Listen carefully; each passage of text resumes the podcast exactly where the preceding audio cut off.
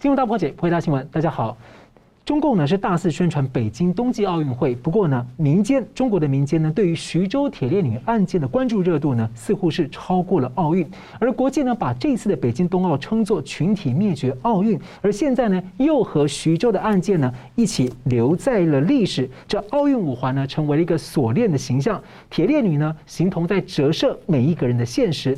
北京冬奥的二十号的闭幕式呢，被总导演张艺谋啊称作所谓的最后的狂欢，这是在暗示着中共面临哪一些挑战吗？那在奥运的闭幕隔天呢，俄罗斯普京就宣布承认乌克兰东部两个分离区的独立，并且下令俄军以所谓的维护和平名义来进驻。这招数呢是高度相似，两千零八年奥运开幕的时候进军乔治亚。中共的态度呢相当的尴尬，而拜登和普京的峰会呢，美俄峰会则暂时先破局了。这个新局势呢会如何冲击这个美中俄的大三角情势？对，如何影响美国对抗中共的大局？而今天乌克兰会是明天的台湾吗？中华民国总统呢在二十三号下令强化军事准备，并且要全面提升应对认知作战。我们介绍破解新闻来宾，资深政经评论家吴家龙老师。啊，主持人好，桑普律师好，各位观众大家好。时事评论人桑普律师，主持人好，家龙老师好，各位观众朋友大家好。和，乌克兰呢，过去在几个大国的劝说下呢，放弃了大量核武，希望呢安全也能够被保证。结果，二零一四年呢，被普丁闪电的夺下了克里米亚半岛；二零二二年呢，又非常的可能要失去乌东的工业地带。而乌国的总统已经表态，考虑断交俄罗斯。美国的拜登呢，认定俄国构成了侵略，宣布制裁，切断了俄罗斯。政府和西方融资的联系，并且后续要联合一些盟友再出招。传出有报道呢，说可能会包括联系台湾做一些出口管制。而德国政府呢，停止了北溪二号的天然气管。不过呢，德国在这次的事件当中，让国际看到了他在欧盟的领导地位和信任似乎在衰减。而普丁在棋盘上的这一招啊，究竟是不是打算要全面开战？那普丁究竟在计算什么？呃，先请教吴老师。哎，这个问题我们先注意一个。哎，技术性的细节叫做时间点，嗯，就是说，那个他普丁是在二月二十一号，啊，当地时间，我们这边可能叫到二十二号凌晨了哈，然后他做这个承认，承认他这个乌东地区的两个独立共和国，这两个独立共和国不是现在才宣布独立的，最近不是，二零一四年的时候就已经独立的，对，宣布独立的，然后一直没有得到俄国的承认，啊，到一直到现在，那普丁算是给他正式承认。而且要建立外交关系啊，那这样的，那这这个让我们想起一件事情啊，就是当年毛泽东的时候啊，邀请苏联总书记赫鲁晓夫来中国访问，他还在那个游泳池旁边接接见他啊，好，等到赫鲁晓夫在中国访问完毕，结束一切行程回去以后，毛泽东突然做一件事，就是金门炮战，炮打金门，那美国就困困惑了，你们是不是两个讲好了啊？所以呢，那个时候都不不太好估计说到底俄国会不会介入，介入到什么程度，啊，这样有一种悬疑性。这一次，普丁把这个战术拿来对付中国啊，中共，就是普丁在二月四号来北京访问，跟习近平签了很多协议，啊，然后呢，下午两点到十一晚上十一点走，停留九个小时，然后呢，他二月二十一号做这个大动作之前，美国先发了一个情报这个透露，就在二月十六号。哦，可能会动手，就是俄国可能会有行动，会入侵乌克兰。那美国当时透露这个情报的时候，我们在应该是在这个节目有说过了哈，就是他可能会不小心泄露情报来源。那他为什么这么做？他不不论他说中跟说不中，他都赚到了。如果他说他他说说中了，对不对？俄国真真的这么做了，那大家会佩服美国的情报太厉害了，对不对？如果他俄国没有这么做的话，那他会宣称说，他等于创造了一个见光死的效果，贺主嘛？哎，把这个情报给献出来以后，俄国可能要先搞清楚内部的破口在哪里。如果不不把这个情报的破口找出来的话，那接下来的行动的话，美国都知道，那当然就不不利嘛，哈，对不对？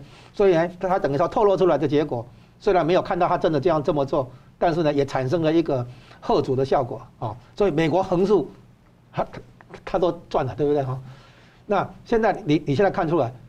当初的暗示是说，俄军会进入从白俄罗斯北边那边进入，直接攻那个乌克兰的首都基辅。现在完全不是，现在不是这回事。现在俄国的军队是以维持和平的名义，进入那个乌东的那个分离分子、亲俄分离分子所控制的那个地区，就是宣称独立的那两个小小小小的那个地方共和国，啊，所以我们在地图上看出来，那东乌克兰东部那两个省，啊，只有红色那一小块啊是属于独立的，啊，那两个省剩下的深蓝的地区还没有独立，对，啊，是这样子来。那现在问题是出在说。俄国派进去那个分离地区的部队有没有跟乌克兰的政府军开火？嗯，我们讲战争哈，像区分，你到底有没有跟政府军开始交火？第一个还没有，目前还没有听说啊。那第二个，你的战争，如果是战争的话，你是只是在乌东地区，还是说你要把乌东那两个省剩下的那个深蓝色的地区，你也把它那个拿过来？还是说你整个乌克兰都要拿拿下来？你到底军事行动如果真的开战的话，你要推进到什么程度？是，这是一个大问号嘛？啊，那目前，普京显然他的军队虽然进去，理论上的话，你只要部队跨过国界都算入侵哈，你也可以这么严格定义。但是现在起码还没有看到俄国军队跟乌克兰的政府军交火嘛啊，就算交火的话，有可能是零星交火。你想想看哈，当年那个珍宝岛事件的时候，中共啊跟俄国交火，死了很多人，几百人呢。有没有开火？有开火。有没有死人？有死人。还没有战争，就是算是有零小型冲突，没有出变成说中国跟俄国正面开战。嗯。哦，所以呢，这里面的话还有很多这种所谓中间地带。是。它到底是要打什么样的战争？打多大？哦，他只是把分离的那那两省整个拿过来而已，还是说都不都不是？他只是支持那个分离的那个地区？哦，这个目前独立的那个那个所谓两个共和国，他想先拿到一个基本盘，然后呢再往前看有没有什么机会再能够也许。所以对他现在并不是直接攻击乌克兰的那个其他地区，包括首都，嗯，哦，快速推进，然后跟政府军交手，不是，他现在不是这个。所以呢，很典型的这个叫我把它称为战争边缘理论，也就是极限施压理论。他现在这样搞的话，让你担心说哦，接下来他是不是把。哦，对不对？那个乌东那个那两省剩下的地方也拿下来，他会不会就再超出这个乌东那那两省，对乌克兰的西部也动手？他到底哦能够推进到什么程度？每一个人来画都来画一个问号嘛，这就创造了一种心理效果，就是说赶快跟我谈，就是说他如他如果是真的要拿下整个乌克兰的话，应该不是这样玩，嗯，哦，然后如果他真的想拿下乌克兰的话，应该也不是靠军事行动。而是说乌克兰内部啊，比如说有一个民意倾向，哦，要靠向俄罗斯，然后呢，俄罗斯其实可以做一件事情，达到他的安全需求，就是目前在苏联解体之后所成立的集体安全那个那个条约组啊，集体安全组织条约那个东西，现在把白俄罗斯、哈萨克都放进来，好，它唯一的漏口就是乌克兰，那乌克兰如果加进去的话，相当于共同防御条约。哦，那就是说，虽然名义上还是主权独立国家，但是其实跟俄罗斯关系太密太紧密了，这就够了。哦，他现在也不需说，不是说一定要入侵，然后入陷在那边，因为我相信他们都会汲取一个教训，就是苏联入侵阿富汗。八年九年的时间，在那边搞到消耗国国力嘛哈，而且乌克兰发生过大饥荒，发生过车诺比，其实很多乌克兰民意是对，就是俄罗斯，因为对共产讨厌嘛，对，也连带就讨厌了俄罗斯。所以乌西乌克兰西部这边的话是反俄反俄的哈，东部是亲俄的，所以如果真的要拿下乌克兰的话，后面麻烦很多。嗯，你要怎么做政治的善后，这是重点，是，那很很很消耗的，对不对？那俄国没有必要再去重踏这个陷阱。所以我估计他们是让俄呃乌克兰加入那个叫做集体安全组织条约，啊，就是说以俄俄罗斯为核为中心的那个一个集体这个呃共同防御防防卫条约，那乌克兰能够加进来的话，这样子应该够了，应该就是够让那个俄国有一种所谓地理上的安全边界这个概念，啊，那所以呢，这接下来看哈，美国怎么应对，这是一个很很很有趣的问题，因为。很多人担心，第一个担心是说，美国如果全力应对乌克兰危机的话，很可能在亚洲这边没有办法兼顾。那我说，第一个，首先针对这种忧虑的话，我说不用担心，啊，这个忧虑不并不成立。你可以看出来，这一次的乌克兰危机期间，美国在西太平洋摆下重兵，三支航母战斗群加两支突击舰，啊，这个兵力是相当足够的。乌克兰危机的时候，这个。国务卿不是不是去乌克兰，而是跑来这个澳洲，那个南太平洋到夏威夷这个太平洋这个地区活动，所以你可以想见，美国完全有足够的力量，同时打两场战争。如果真要开打的话，所以这个地方不用担心美国。另外一个担心是说，美国如果在东欧乌克兰这里处理不好的话，很可能会让很多国家，包括盟友在内，对美国失去信心。那这样的话，可能会让中共有机可乘，想要对台湾那个不利啊。那这种情况的话，应该也不至于啊，因为目前的话，以军事力量来讲，美国真的是没有没有问题啊。那剩下的话，政治上的话，美国也已经觉醒，知道说主要的威胁来自中共，俄国只是次要威胁，他不可能是联合主要威胁的中共去对付次要威胁的俄国，没这个道理。所以呢，美国可能还有很多人说，我们不应该把中国、俄国这两个对手搞到一块去，没有这个问题，其实没有这个问题啊。所以很多忧虑的话，其实并不成立。是，那请问一下律师怎么看？你觉得普京到底算什么？对。首先，第一个问题是这一个事件算开战了吗？这个第一个问题。第二个问题是，这个会开战吗？这个两个问题，我觉得两个问题我都是给予否定的答案的啊。第一个，这个不是一个开战，这个是一个我们叫灰色地带战争或者一个混合 hybrid 的一种战争。这种 warfare 它的重点是在哪个地方？是，你看看，在乌克兰的乌东地区是比较比较不一样的。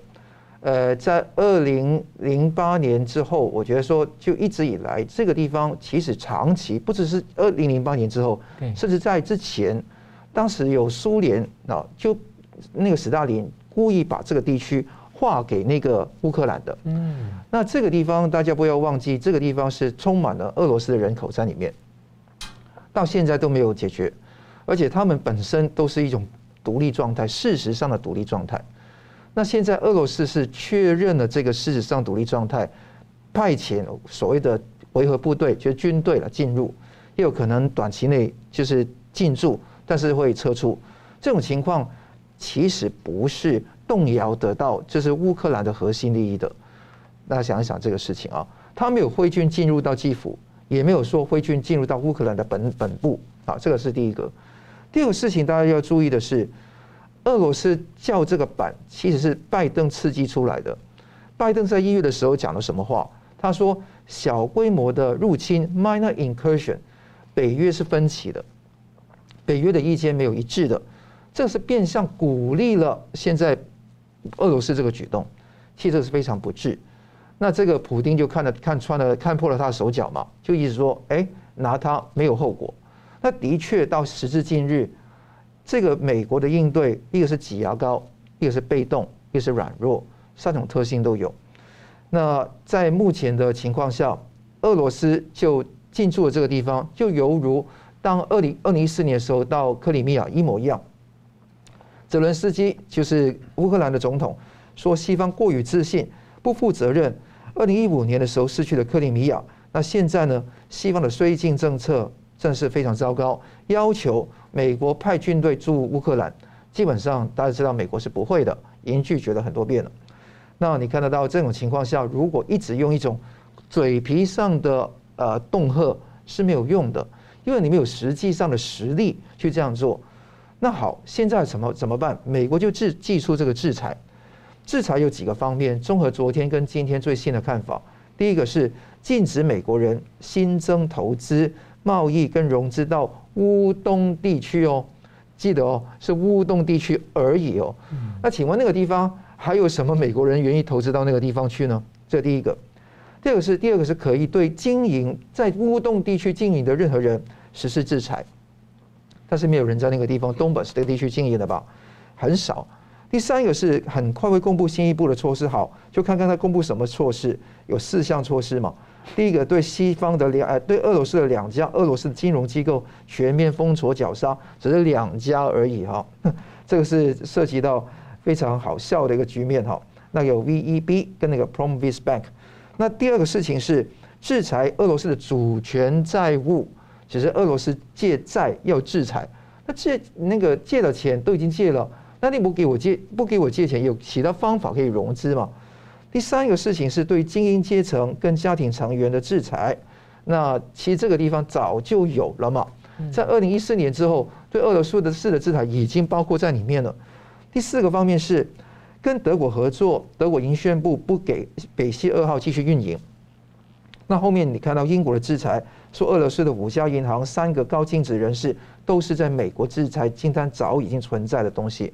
那欧盟的制裁，加拿大、澳洲，甚至后面掀起的新加坡、日本、海台湾等等的制裁，基本上我觉得对俄罗斯的冲击不大。那俄罗斯毕竟他觉得说可以留在 SWIFT，因为美国已经强调 SWIFT 还继续开放给俄罗斯的，到现在今天还是这样做。那你看得到，如果这样做法的话，根本是一种鼓励他、默许他，或者说有一个默契，说他占领这个地方。给他一个战略的缓冲，用这个方式来做，但是美国不能说在嘴上嘛？问题是，如果他进一步踏到乌克兰领土，那个问题越来越严重。所以，美国现在制裁的东西分两阶段，先轻轻的制裁。如果你一入侵乌克兰，就重重的制裁。但无论你轻的、重的制裁，如果不不牵涉到军事的力量的一个搏击的话，是没有用的。俄罗斯是一直一个一个战斗的民族，我觉得说这个事情是一个软弱的表现，表现绥靖的表现，导致这样今天这样的局面。那你说已经开战了吗？我觉得不是，因为这个事情早就是半独立的状态，甚至是独立的状态。但现在是承认，而且派军队，那会不会开战？我觉得不会。一个乌克兰也不会挥军去跟俄罗斯搏搏火嘛，因为自己就是兔子跟那个狮子去缠斗是不利的嘛。第二个事情，美国也不会派军去帮助乌克兰嘛。第三个，俄罗斯要欺门踏户，要入侵乌克兰的话，等于你就是世界大战了。所以我认为说，如果要按照这个趋势来看的话，我觉得情势会动在那个地方的机会非常大。那未来的话，我会看到是俄罗斯已经普丁在说一句话，是平息大家的那个愤怒哈。他说，啊，向乌克兰澄清。没有意图要恢复俄罗斯帝国啊，这句话是可圈可点的，就仅止于此的意思。那他说乌克兰是布尔什维克政权哈，在苏联帝国的时候土地上人为创造的产物。他说乌克兰的领土是被第三国利用来威胁俄罗斯，就北约东扩是现在俄罗斯争取战略缓冲的一个原因。而且而且，俄罗斯现在已经撕毁掉，而且说宣告明斯克协议失效，就这个已经完全没有任何的一个效力存在。那如果真的开战，盟国已经堆叠起来了。如果他真的要跟中共组成轴心轴心同盟的机会不大，我待会会分析这一点啊。但是你看到俄罗斯现在唯一的相响应会跟俄罗斯站在一起，只有两个国家，一个是伊朗，一个是叙利亚。对，那其他国家包括土耳其在内，都是站在。反恶的这一边，那中共呢？现在是骑墙，就不反对啊，也不帮忙，也不介入，用这个方式来处理。那我看到这个整体情势是很不利。那我们反省到西方一直以来对于那个乌克兰的态度是呃非常糟糕的。当时乌克兰就是因为这个冷战之后，三十年前它独立嘛，它当时是世界上第三大的核武国家。正是因为说俄罗斯、美国、英国规劝规劝他，那最后他放弃掉所有的核武。当时英国、美国跟俄国签订那个布布达佩斯安全保障备忘录，确保乌克兰的领土领土完整跟政治独立都是有明文在案的，不是历史文件来的。是。那既然这样子的话，今天为止这些国家做了什么？所以我认为说，每一个国家都要靠自己的实力来昂首挺立。当一个国家没有自己的实力的时候，就非常糟糕。过去二十四个小时，六十六起案件，有十十二起是违反停火协议的，不断的俄罗斯不断挑衅，是很不行的。所以我觉得这个事情对台湾有很大的反省。我们待会说明这一点。是。好了，我们休息一下，等下来看，就是说在美中的大三角之下呢，这样的变化呢，中共的态势怎么站？那另外呢，今天的乌克兰会是明天的台湾吗？休息一下，马上回来。欢迎回到新闻大破解。美中俄的大三角呢，俄乌的局势演变过程呢，中共明面上呢选择和俄罗斯站一边。不过呢，中共外长王毅呢十九号说尊重各国的主权领土，似乎呢不想看到局势升级。而二十一日的变局之后呢，中共说呼吁相关各方保持克制谈判，化解分歧。那当然了，中共说的跟做的经常是两套了。所以请教两位，先请教吴老师，怎么看中共现在说不希望乌克兰局势升温，这是真心话？那或者呢有？如何盘算啊？说反正俄罗斯已经做了既成事实的，我就啊，大家都不要升级。你怎么看这样的事情？哎，中共看乌克兰危机哈，其实基本的处境，我用四个字来形容，叫做左右为难。嗯，好，他在乌克兰跟俄罗斯之间哈，他选择谁都不对。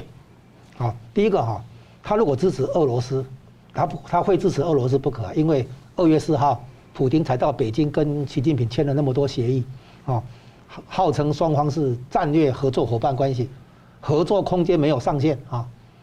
那在这种情况下，你就是在乌克兰跟俄罗斯之间选的话，你肯定要选俄罗斯嘛啊。可是你选，你也不能不支持乌克兰，为什么？大家不要忘记哦，美国最近发现中共的解放军的那个军事力量的提升，有很多的技术跟装备是来自乌克兰。嗯，乌克兰经济不好，他就卖家当，把他的军工业拿来做商业销售，卖给中共。所以中共从俄罗斯那边拿不到的，他改从乌克兰这边拿。嗯，所以中美国发现中解放军的任何进步啊。很多来源是破口是在乌克兰，所以呢，那个中共算是跟乌克兰有一些深厚的交往，对不对？而且“一带一路”也是啊。那个哎，还有辽宁号就是跟乌克兰买的嘛，哈。嗯。然后，然后呢，最近，诶，还有几件事情来表达中共跟俄罗斯之哎不乌克兰之间哈有更深厚的关系。第一件事情是二零一三年，叫做新疆那个建设兵团去跟乌克兰签协议。就是在乌克兰找一个十万公顷的土地来做农业，啊，种谷物跟养猪，这个农业的那个交流合作。那中共出人、出资金、出技术，乌克兰出土地，好。那因为中国的可耕地在萎缩，对，可耕地里面做粮食的种植的又更少，所以他干他跑到乌克兰那边去找地，先用十万公顷做，听说将来的目标是三百万公顷的一个农业开发啊的这个合作计划。这第一个，第二个呢，中国粮食集团哈，中粮集团，在黑海旁边那边沿沿岸一带有两个港口，做农产品的这个物流中心，啊，算是一个农也是农业的这个合作啊。再来，二零二一年的时候，中共那边有一个天骄集团，就天之骄子那个天骄集团，想要去买乌克兰的一家飞机。的那个发动机的公司，对，马达西奇还是怎么样？嗯，后来美国介入以后，对，乌克兰把那家公司收归国有，把这个购并案打掉。你看看那那个是飞机的发动机，对，因为中共的很多什么歼什么歼十六、歼二十的那些战斗机啊，新型战斗机，它关键在那个发动机。那直升机的那个也不太行啊。他当时呃，江苏的一个好像是科处长级吧，一个姓许的，就是要去跟那个奇异美国奇异公司的。飞机的那个技术资料要偷那个资料，嗯，然后最后被引诱到那个比利时，然后抓起来。是啊，那个几年前的，那个所以中共一直想取得飞机从战斗机到民用客机的那个发动机的这个技术。对，那来源破口是乌克兰。所以呢，从台湾的立场来讲，乌克兰在帮中共提升他的军事水平，哎，那当用来干嘛？当然是对付台湾。所以台湾也不要太同情乌克兰啊，就这样。所以。中共支持俄罗斯，啊，表现什么？他在那个二月四号那个联合声明里面，中共支持俄罗斯的立场叫做反对北约东扩，啊，这一句话是当然是支持俄罗斯，哈，反对北约东扩。然后最近这几天，王毅在欧洲那个会议上讲，哦，这个支持任何一个国家的主权、独立跟领土的完整，哈，啊，这个当然是支持乌克兰。嗯，换句话说，你。支持俄罗斯反对北约东扩，但是没有支持到入侵乌克兰，我也支持你。对俄罗斯来讲，你这个算什么？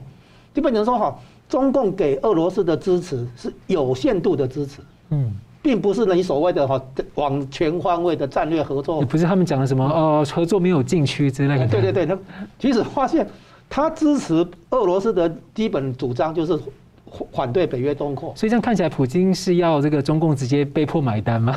差不多，就是说，中共就就说他这样的情况哈，他支持俄罗斯，那当然就会得罪乌克兰。嗯，得罪乌克兰背后就是得罪中，就是欧洲，中欧关系会受伤。是，欧洲的背后是美国，中美关系也会不好。嗯，所以他不得不支持俄罗斯，因为如果一定要再选一个的话，俄罗斯跟乌克兰之间，他肯定只能选俄罗斯。可是选俄罗斯以后就伤害乌克兰。伤害乌克兰背后的欧洲、北约，伤害后面的美国，那他又不希望跟美国关系搞坏，所以他现在只能说这个给，就说不得不站在俄罗斯这边，可是又心不甘情不愿啊，嗯，就是有这种左右为难的情况，这样子。那至于说这个其他的影响，比如说，哎，普京哈，他的这个诉求不是说，哎，北约东扩停一停吗？哈，他要安全边界嘛，哈，然后他目前摆重兵。加上这个诉求，这个诉求不外乎两个结果，一个是他得到这个诉求，哦，他的诉求被满足，那他当然就赚到嘛，对不对哈？一个情况就是他的诉求没有被满足，可是呢，大家有没有注意到这一段期间，乌克兰危机的这一段期间，油价走高，嗯，天然气走高，普京从这边的话赚钱赚很多哎，对，所以不管他的政治诉求有没有成功，有成功是大赚，没有成功还是赚。对，哦，所以普丁横竖都都都赚，而且还跟中国签了那个十年的契合约，哎，对，就是高价合约，长约赚很多。所以对普丁来讲，或者任何一个国际战略的思考者来讲，你出这一招，要想说你的那个某一呃其他诉求，嗯，得到跟不得到，你都核算，你都有有赚到有收获。所以现在中共面对面对普京这种高手，这地缘政治高手的话，他们大概已经发现。被普京绑在中国，被普京绑在俄罗斯这一架战车上，往西方国家冲过去，然后西方国家扫射的时候，肯定会先扫到，就是中共。现在美国已经宣布说，因为你跟他签这个合协议，让俄罗斯才胆子变得大，哈，野心变得大，敢去侵略乌克兰。所以呢，制裁俄罗斯的时候，也要连带制裁中共。嗯，之前警告过。对，所以呢，你现在发现中共现在是左右为难，哦，然后呢，他没有想到普京玩这种战争边缘。理论，这个极限施压理论可以玩得这么成熟，其实我们可以把它用用另外一个方式来描述，普京的这些做法叫做包围而不进攻，围而不攻啊，持续施压，然后呢，制造你内部的分裂，所以你你现在看到乌克兰里面的亲俄派跟亲亲欧派哈，几乎几乎是翻脸了，哦，所以亲俄派的话强烈的就希望倒向俄罗斯这边，哦，那亲欧派的话哈看不下去，亲欧派根本就反俄的。所以呢，乌克兰等于被撕裂。是那我接着来请教说，其实像这个呃，在局势升温的时候呢，美国和中共的外长有通话，那希望能够这个稳定局势。不过中共外长呢，在二十二号就告诉美方的布林肯说，美国啊不应该把台湾纳入美方的这个印太战略报告里面。那但是其实台湾实在是对美国还有西太平洋的和平太重要了。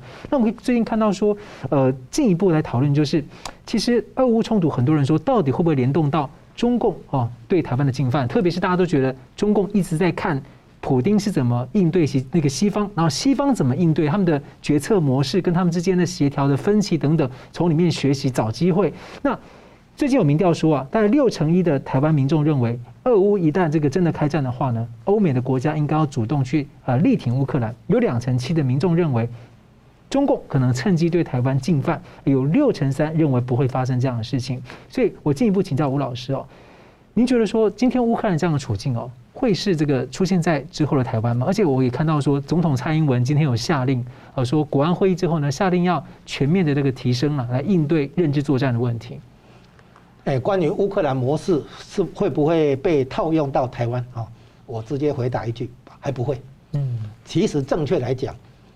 乌克兰危机发生之前，甚至于乌克兰从苏联独立出来之前，中共早就想要拿下台湾，应该是说俄国来参考中共怎么对付台湾才对，怎么现在变成倒过来说中共去参考俄国怎么去对付乌克兰？那我现在讲一讲哈，乌克兰模式为什么不能套用到台湾呢？很简单，大家想，你看看普京怎么做？第一个，他先投入资源在那个。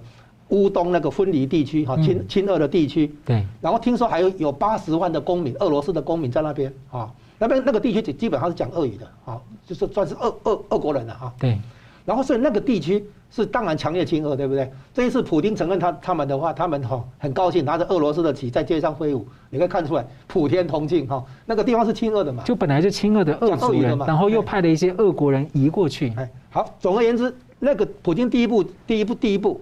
让让那个地区变成强烈亲俄啊，是主流的第一步。然后呢，最后让他们独立。第二步，终于给他承认外交承认，建立外交关系。那下一步是不是就让？第三步可能哦，让他办公投，看看是不是要加入俄罗斯联邦。嗯，请问你，普丁现在承认那个分离主义哈，成建立的共和国，给他外交承认，请问你中共会承认台湾独立，然后跟台湾台独建交吗？普丁是怎样承认的？承认你独立的，承认你是个独立的国家，然后跟你建交。这个乌克兰模式，中共怎么搬到台湾来？照这样的话，变成说中共要先承认台湾独立，跟台湾独立的台湾建立外交关系，互派大使。之后有一天，将来有一天，台湾这边办公投，说我们要统一，哦，对不对？然后呢，就加入这个不是俄罗斯联邦，而是中华联邦，啊，对不对？你现在怎么套这个模式啊？而且中共如果承认就是策动或者台湾的部分的人分裂独立的话，那其实中国内部可能其他地区也说不定会出现一些，呃，中共不想看到的局面。我们现在还不用管其他地区，哎，对不对？光是台湾地区，你要套这个模式的话，你要知道人家是这么做的嘛。是，你要普丁是这么做的嘛？我们大家都看得出来，这不是我们编的嘛。而且有趣哦，如果中共可以承认部分的台湾分裂独立的话，那就。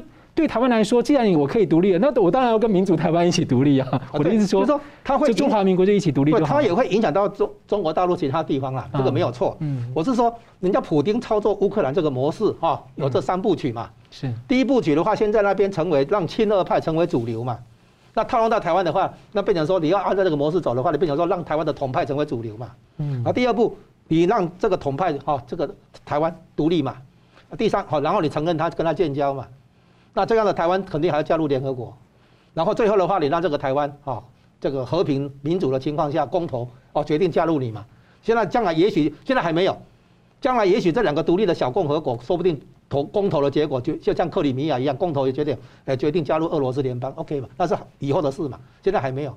所以普丁按照这个程序走，复制他那个克里米亚模式，克里米亚里面都是俄俄国人比较多嘛哈，然后他们让想要独立嘛。然后来公投嘛，然后加入俄罗斯联邦嘛，是这样嘛？你这个模式中共怎么套用啊？不过克里米亚当时也是闪电战就先拿下了啊。对啊，你中共怎么套用俄罗斯模式？哎，这个乌克兰模式啊。所以同样请教这个桑普律师啊，您觉得在乌俄情势里面这样的情况，中共到底在怎么算？中共的盘算呢？我觉得就是我同意，就是呃有尴尬的一面，有一些呃左右为难的一面，刚刚讲过。但是那个尴尬的一面也有偷笑的一面 啊，这两个怎么说呢？哈，应该说 CNN 有个报道，这个是西方左派分析的框架，就是等于说他认为说普习会带来一个中俄友谊的一面，所以中共不能够谴责俄罗斯。另外一方面，你看到他也是呃王毅嘛说过，任何国家的主权、呃独立、领土领土完整都要尊重跟维护。那这个形象如果要这样子来看的话，那就是你要亲乌嘛。第一个，第二个，你对于中华民国怎么去看待，这是另外一个问题啊。但你先对乌克兰来说好了，因为他不承认台湾啊，中华民国是一个独立国家嘛。那他觉得乌克兰还是个独立国家，表邦交吧。那如果这样来看的话，他怎么可以说不尊重他的主权、独立跟领土完整呢？所以这个两个东西会拉扯，他的论述上没有办法做大内宣，也没有办法做大外宣。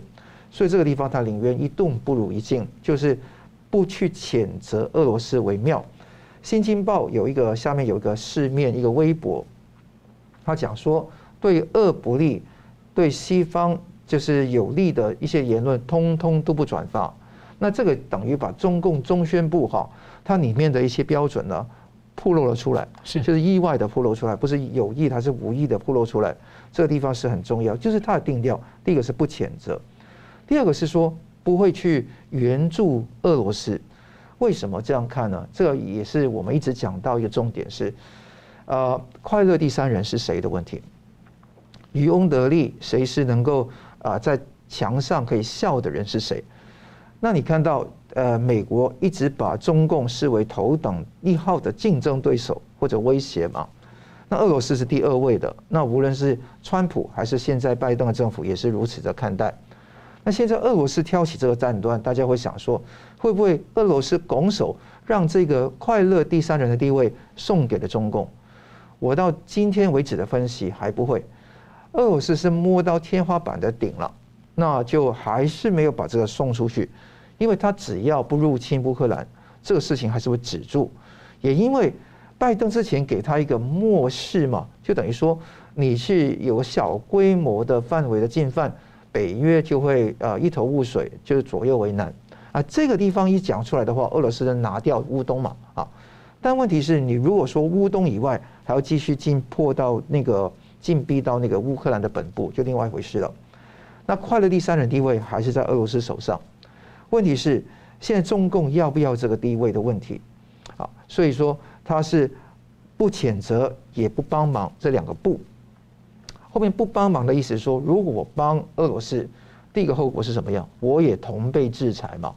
那中共如果说明的暗的被看得到，孟晚舟事件会一个一个发生嘛？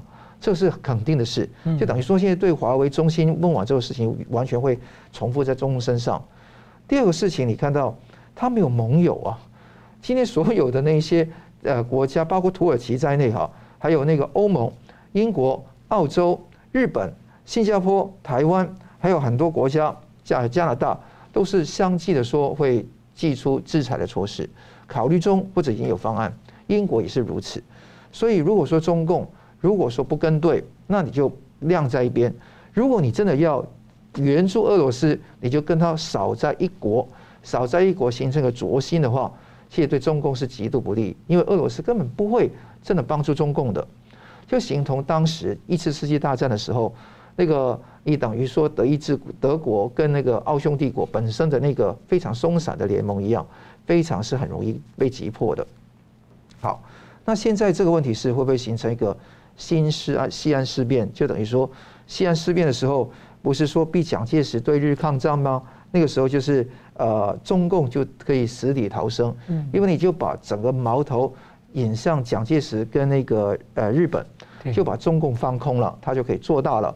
现在怕这一点，好，虽然不把快乐第三人给他，但是他却偷笑，意思说我可以说好好休养生息去这样做，但问题是不不可能，为什么？当年可能，因为当时中共真的是得天独厚，日本不攻他，那个苏联也是蹭他，那美国也不管他，基本上他是在三不管的地带，中鸦片等等的事情会发生。好，现在中共能这样做吗？他不能躺平啊。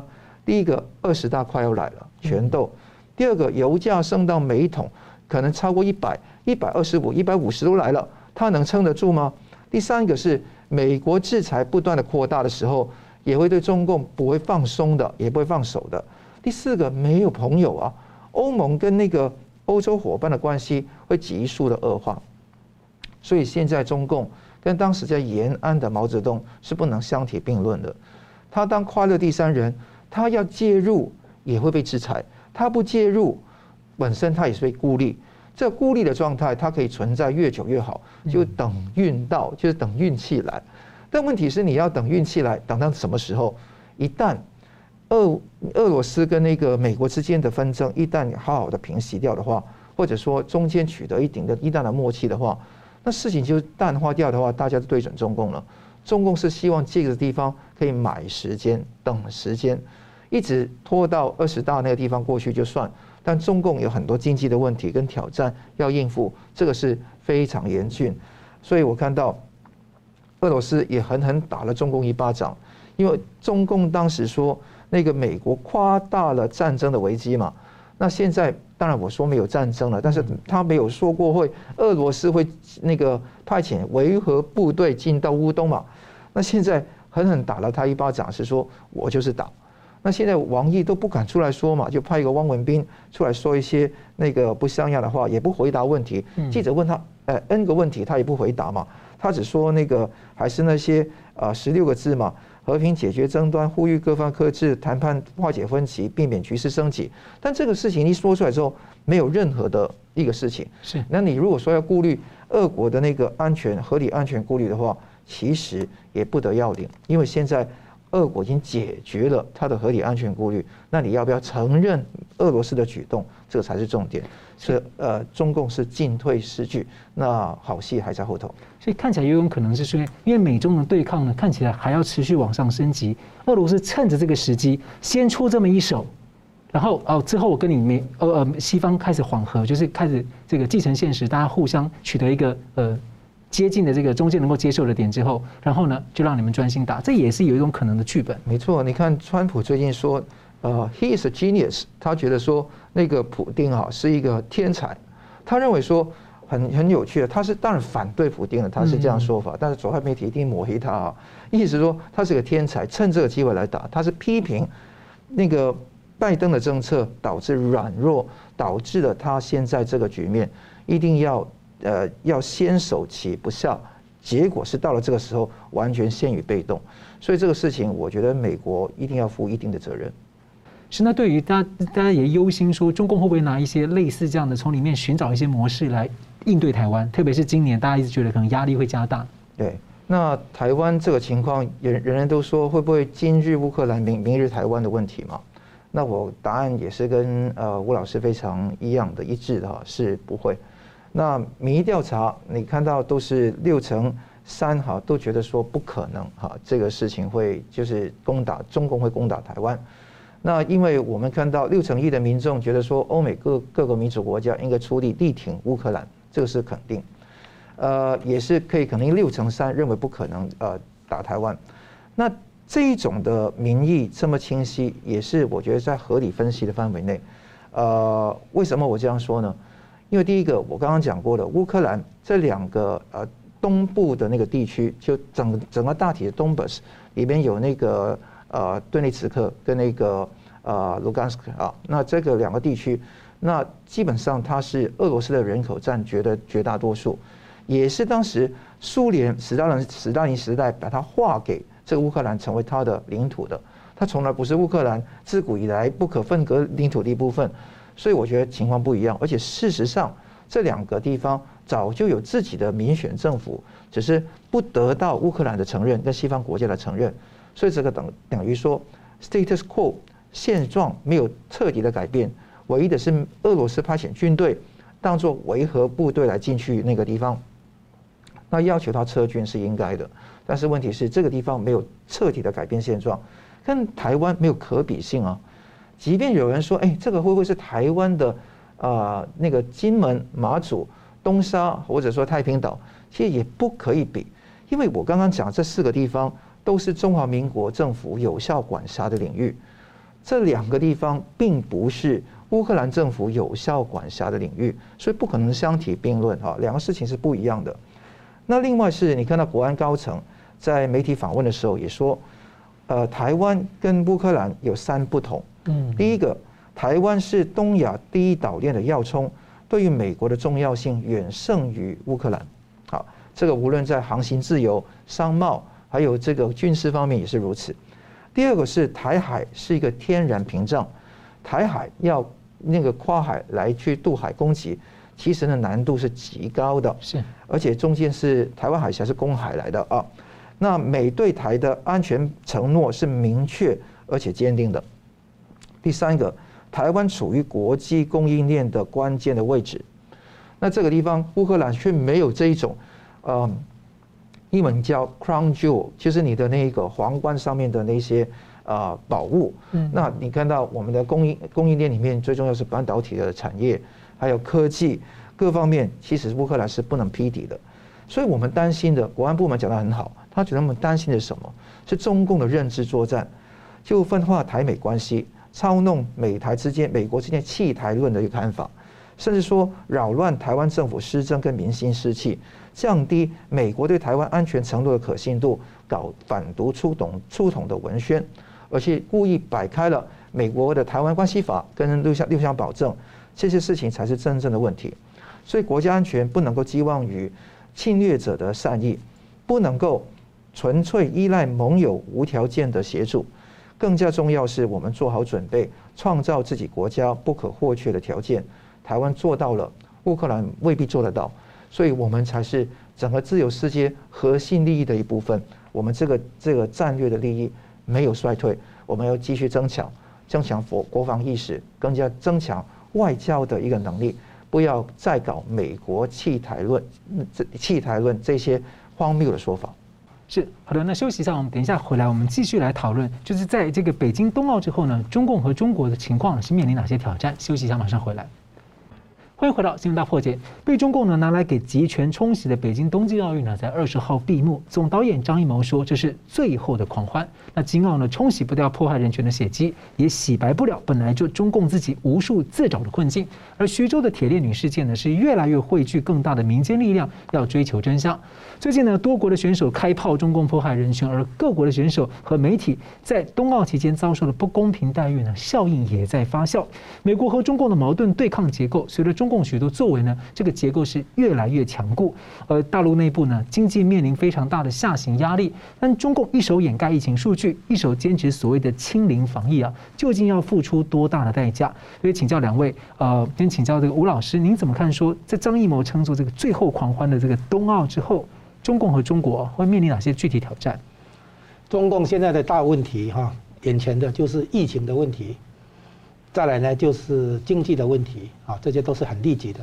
然后呢，经济的这个下行里面，尤其特殊要挑出来讲的，就是房地产。嗯，然后再来一个呢，就是地方财政危机。啊，那在中长期来看的话，它还有一个问题就是人口危机。那因为这个人口危机，现在他们内部的资料大概高层知道，我们外面可能还不清楚、不确定。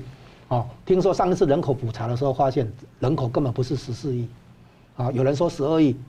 其实有有人说只有只剩八亿啊，那就是这种有很多农民工可能在交在在交通的路上可能没办法被纳入普查也说不定。那总而言之，内部中共内部大概知道人口真的有问题，所以他现在开放两二胎，开放三胎，结果呢鼓励大家生小孩，对不对？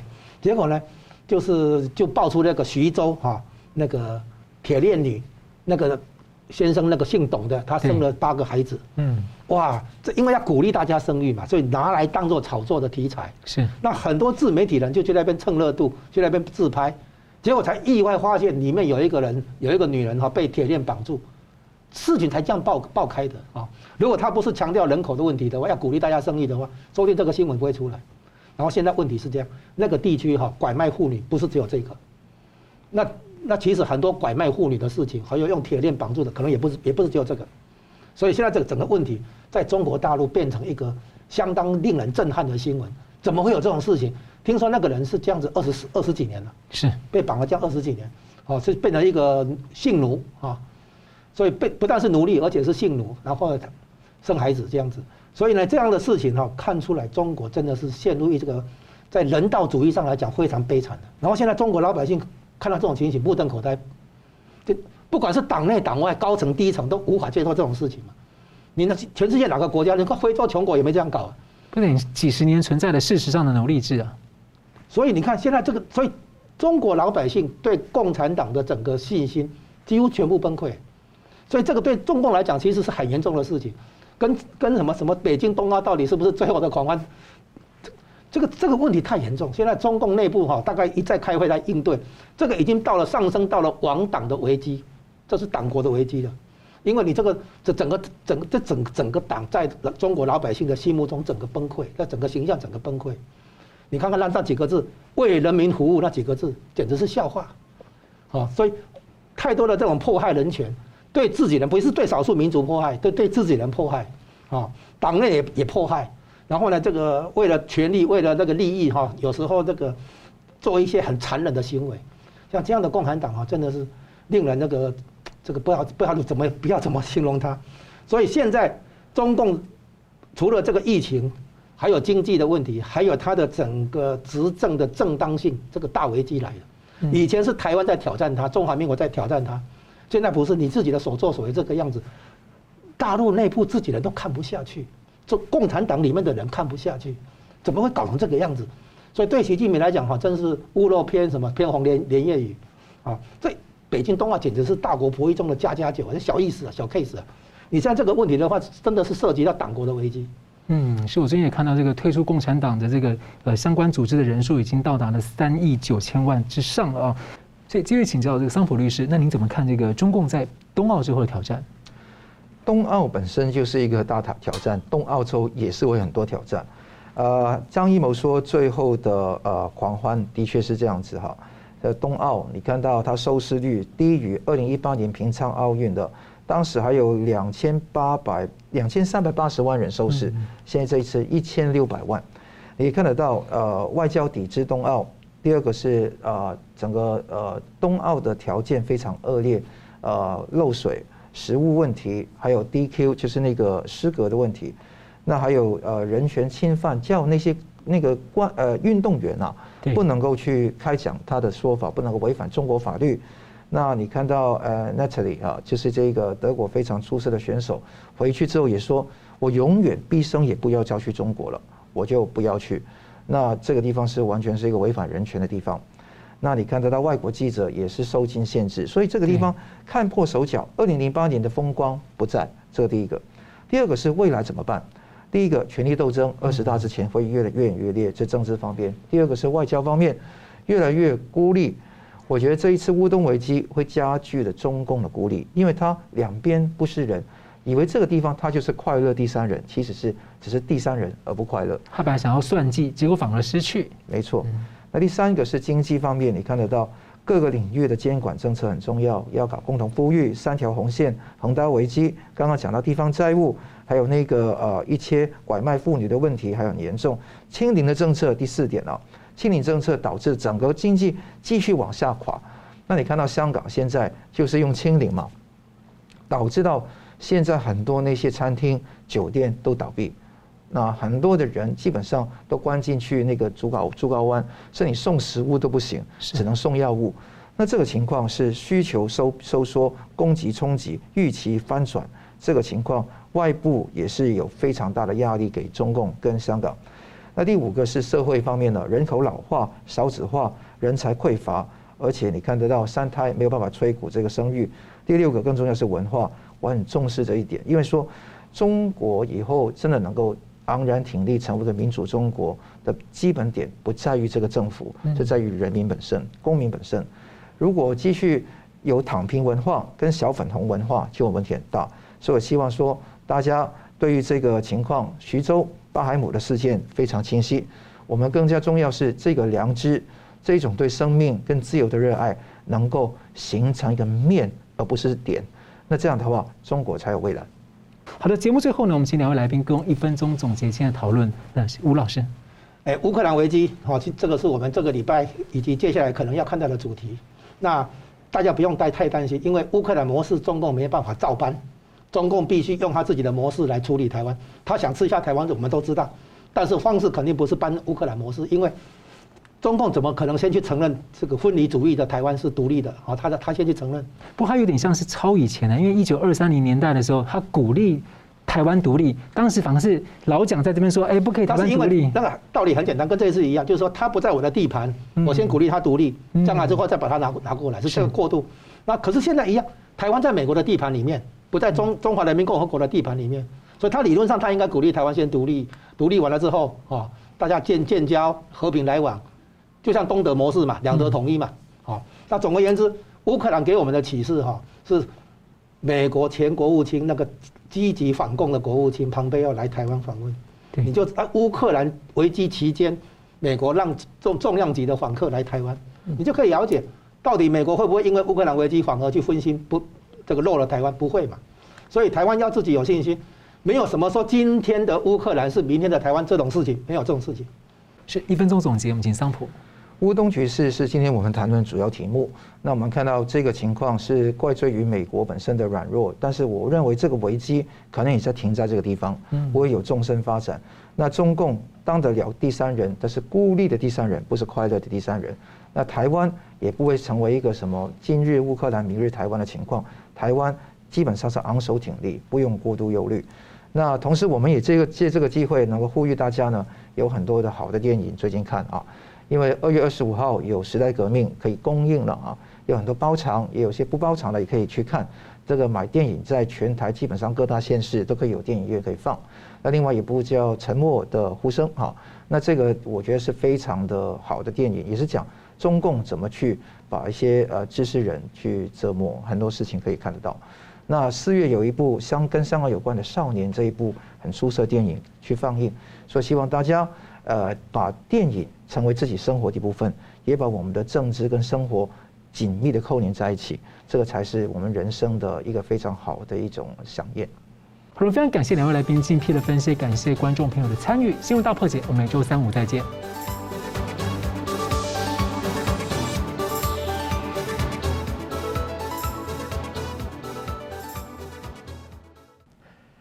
您喜欢我们的节目呢，请留言、按赞、订阅、分享，并开启小铃铛。